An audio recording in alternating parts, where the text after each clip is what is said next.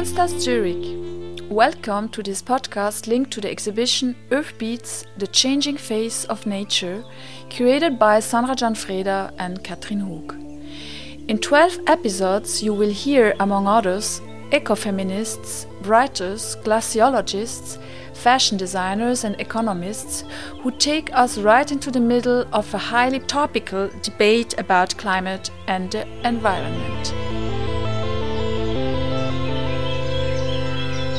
My name is Katrin Hug, and in this episode, I am talking with Orsola de Castro.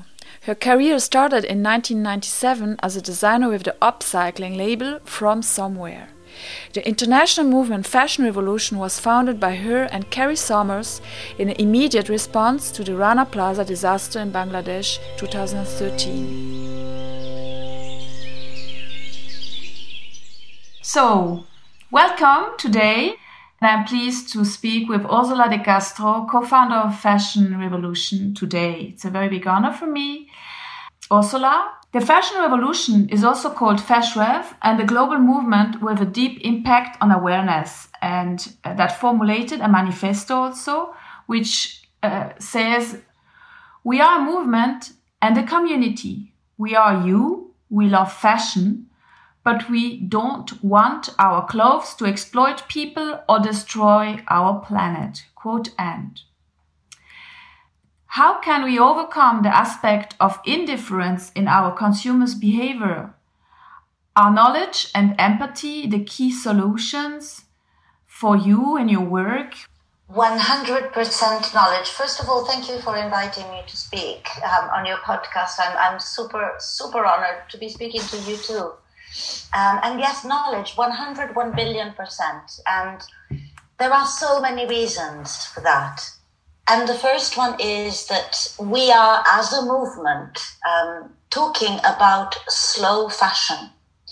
But that means that we also need to accept that it takes time to acquire information. We've been really uh, fed fast fashion and mass produced luxury uh, force fed it. Like, you know, I always think of foie gras, of, of ducks being force fed food that's what the brands have done to us, to our high street, and to our culture. They have eradicated a hugely important element of the fashion industry and the fashion heritage in order to drive sales, to drive growth. But this growth doesn't speak about prosperity, nor does it speak about abundance it's just profits for people at the top and misery for people at the bottom. If we really knew this, if we really empathized with that and understood this supply chain, if this supply chain was rendered 100% visible to all customers, we would behave very differently. We've already seen that we've done it with food. We selfishly are so aware that pesticides are not just bad for the soil and the communities around which pesticide full products are grown, we know that they're bad for us. Why don't we make the same connections with our clothes? Well, first of all, our skin is the second most absorbing organ after the stomach. But why don't we make the connection that just as it is appalling to eat a fruit that's drenched in chemicals, whose soil has been depleted of natural nutrients because of all of, of those chemicals. Why can't we see that clothes that are made in misery by people who are fearing for their lives or who are not capable to provide for their family because they're not adequately paid nor allowed to unionize, why can't we see that that is just as bad? So, this lack of emotional connection which comes from the lack of knowledge, is what needs to be addressed. It really shows that it's a very complex situation. You are very active on different levels. So maybe you could tell me a little bit more in which channel you are active as a fashion revolution movement. We do not work with brands. We look at what they publish on their website. That's public disclosure. We're not an, an auditing organization. We don't judge what they say. We don't check for sustainability. We only require visible, comparable, easily understandable information. Um, it's not complicated. It's actually really quite logical. Um, and there is enough information out there. So Fashion Revolution is really only one, but there are hundreds of campaigns um, globally. Each may be tackling something different or a slightly different aspect to the fashion supply chain. But the truth is that it's undeniable that we are submerged with clothes that we don't need. And we know enough that people are being exploited and not sufficiently paid in order to produce these clothes. We can see openly that the fashion industry was designed to exploit by just reading a couple of articles. You know, the fashion industry, in terms of globalization and industrialization, is still built on those same colonial roots that potentially we should be studying more in history class. But Again, a very approachable subject with many, many experts around the world talking about it. So if we keep hiding behind this illusion that this is complicated, we will keep procrastinating. It's not complicated at all. It's as logical as hell. You know, this industry was built on exploiting people and planet. Let's just look at the very beginning. Simple, I can say it to you in two words. Cotton picked by enslaved people in the American South, transported into the UK where it was woven in Victorian sweatshops, rife with child labor and the exploitation of women, and exported throughout the world via the East India Company, which is you know, one of the main forces of, of imperialism and colonialism. What's so difficult to understand about that? At Fashion Revolution, I guess what matters the most to me is that we speak very accurately. We don't sensationalize. We don't say the latest this or the worst that. We're accurate. There is a simplicity in our language. But this is because there is, as I said before, enough information out there, enough experts with brilliant points of views. And we try to direct people to these experts. We're very lucky at Fashion Revolution because we have a presence in, in over 90 countries globally. So each and every one of our country coordinators, of our regional coordinators will be the voice of that region. So it is important that we stress that what is difficult is changing our habits. And what is difficult is expecting that the answer should come at a drop of a button, which is exactly the same as how we buy clothing this day at a drop of a button or in the nearest store without even thinking. We've got to bring back thinking. We've got to bring back comparing. We've got to bring back bouncing ideas with each other, learning as communities, then passing our learning on. Because that's the one thing that we can do as people. And it is the one thing that will stop this mindless consumption. And above all, it will start a really new innovation that doesn't even require technology. I always say this, which is to treat each other as equal. Yes, um, maybe we should bring more love towards the food, the, the process of, of eating, of wearing clothes. So maybe would you say that it is uh, the end of an era? Big companies, I mean, we observe that they are also changing their their offers. You can um, buy items that have the green label and so on. Is this greenwashing what big corporations do? I maintain that my opinion when it comes to greenwashing is completely irrelevant. I am asked regularly, do you think that this is a greenwash? What do you think about brands greenwashing and so on and so forth? I can only reply what I think comes with 20 years of my experience, my knowledge, my interests. It's tainted also by my personal tastes. So you might see a brand greenwashing as a step in the right direction, or you might see it as the greenwash that it is. But without that knowledge, you are not going to be able to make up your mind. And so why would my my mind be enough? So it's up to you. It's up to all of us to start navigating search engines with our gut instinct.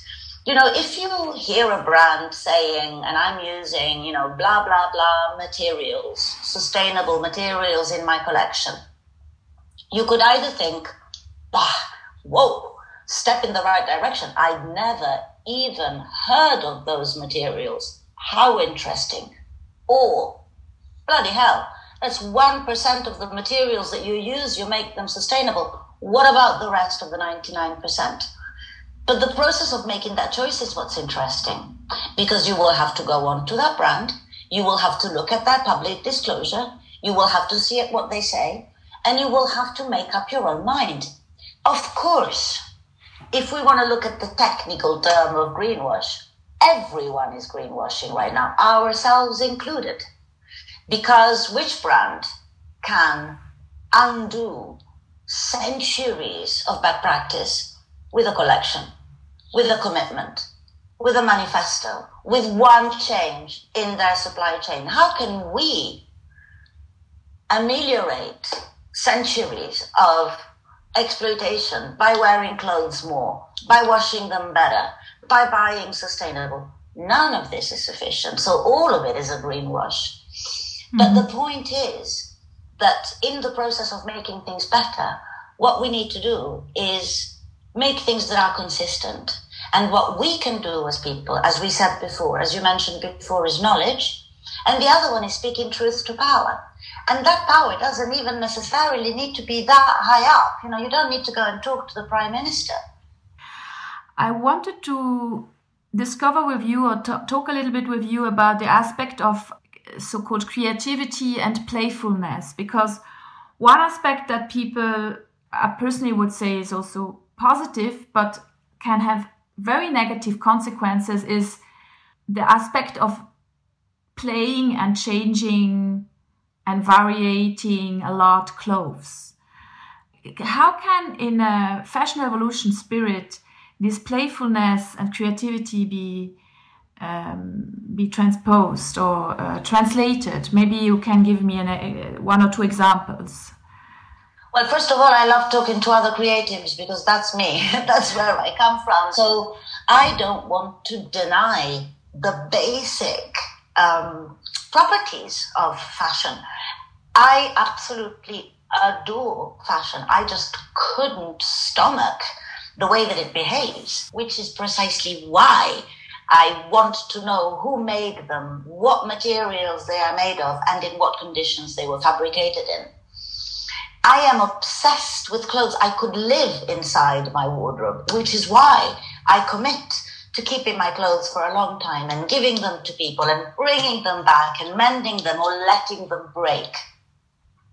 But longevity, we can do every minute of our life when it comes to our clothing. And it's the biggest thing that we can do. So, whether you are creative or not, there are ways to think longevity. I wanted to ask you a little bit more because our conversation is against the background of an art exhibition. And I wanted to ask you what experience do you make with, with artists and what, in your opinion, could be the role in this process in general, but also for fashion in specific? When we look at textile art, for instance, some of my favorite artists in the world were talking my same same language long before I ever did. I mean, I'm specifically right now thinking of Maria Lai, who is uh, uh, an Italian textile artist who died recently and whose entire body of work was around stitching, book art made with stitches, the power of stitches, the stories that were stitched on certain garments, the stories of her grandmother, her technique, mixing technique with emotion. I live by this phrase which came into my head, and it's the thread that binds us. Just as much as I live by the, the, the, the phrase that has then become the, you know, the title of my book, which is Loved Clothes Last but art for me is fundamental as an expression of, of who we are and what we want to say. I do believe that there is a fundamental difference between an artist and an artisan. Um, and I rejoice in being um, somebody that practices applied arts. In my case, it's fashion. Um, but the soul of the artist as the communicator, the soul of the artist as the reporter, uh, the visual reporter, the soul of the artist as the person who has the courage to viscerally, uh, you know, explain or, or give, donate uh, their feelings and their vision is something that resonates very strongly with me, and, and it feels that it also resonates with wearing clothes. You know, there is Nietzsche said that invisible threads are the strongest ties. And I see invisible threads throughout art that lead me to the woman that I am today. It's a progressive conversations on, you know, these threads that bind us, this female endeavor of stitching these blankets of society and, and feelings. So yes, very, very pertinent in, in the way that I try and express creatively the essence of fashion revolution too.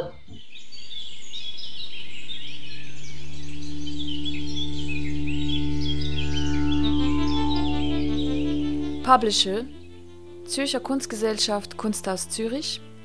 Idea and Conception Sandra Gianfreda and Katrin Hug Editing and Production Christoph Keller Podcast Lab Production of the jingles Markus Mäder.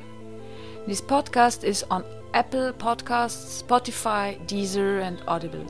With many thanks to Rhiannon Ash, Esther Brown and Sarah Carla Nancy. With support of Swiss Re, partner of Contemporary Art and Tabaka Indigo Foundation. For this episode, the artist Markus Mäder recorded the summer sounds of an early morning at 5 a.m.